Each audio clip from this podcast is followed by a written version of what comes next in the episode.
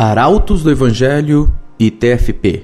Carta enviada dia 18 de novembro de 2004, localidade Joinville. Prezado professor Fedeli, estive lendo algumas de suas respostas referentes às perguntas sobre a TFP e me surpreendi pela maneira como o senhor omite a verdade para seus leitores. Primeiramente, quero deixar claro que não sou nem da TFP e nem dos arautos do Evangelho mas que admiro o trabalho que os arautos fazem no mundo todo. Como admirador, não poderia deixar que o Senhor continuasse mentindo a respeito de alguns pontos, os quais vou relacionar abaixo. Dois pontos. Primeiro, os arautos não são apenas uma banda, como o senhor menciona, mas são sim uma entidade existente em quase 50 países, com um número surpreendente de membros no Brasil e um número maior ainda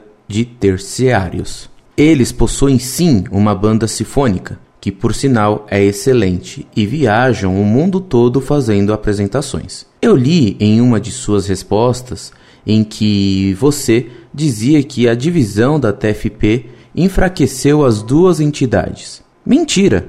Enfraqueceu sim a TFP, que hoje é um gato morto à beira da estrada, segundo seu texto.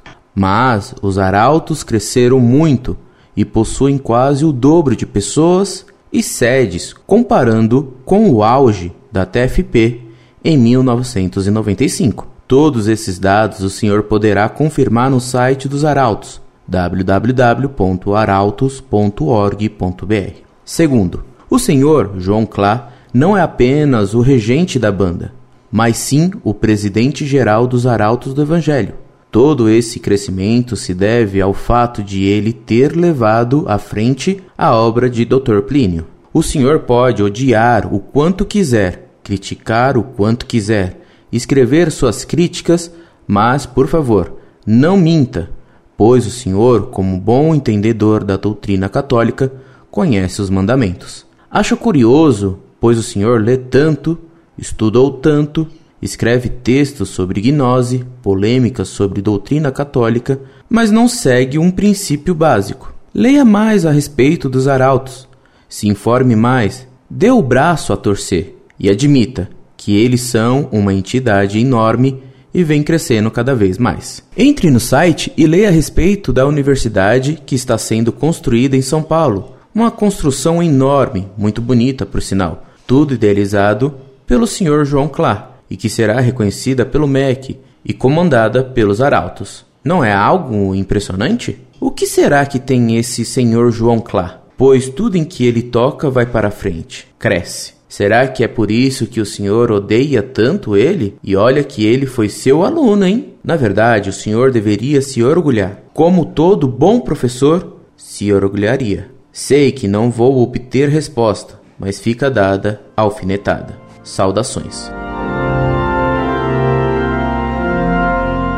Muito prezado, salve Maria. Você me calunia duas vezes. Primeiro, atribuindo-me ódio que não tenho. Segundo, que minto.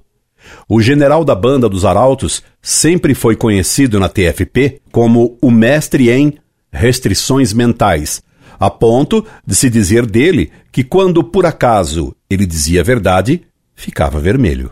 Você ingenuamente me informa que todo esse crescimento dos arautos se deve ao fato de ele ter levado à frente a obra de Doutor Plínio.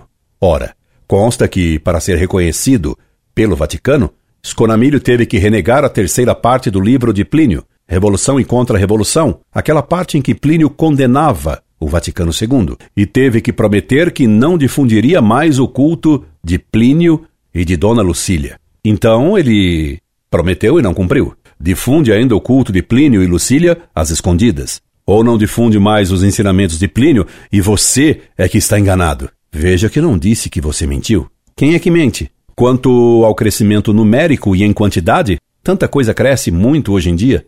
Crescem as seitas protestantes, crescem os partidários do aborto e do amor livre, cresce a impiedade e etc.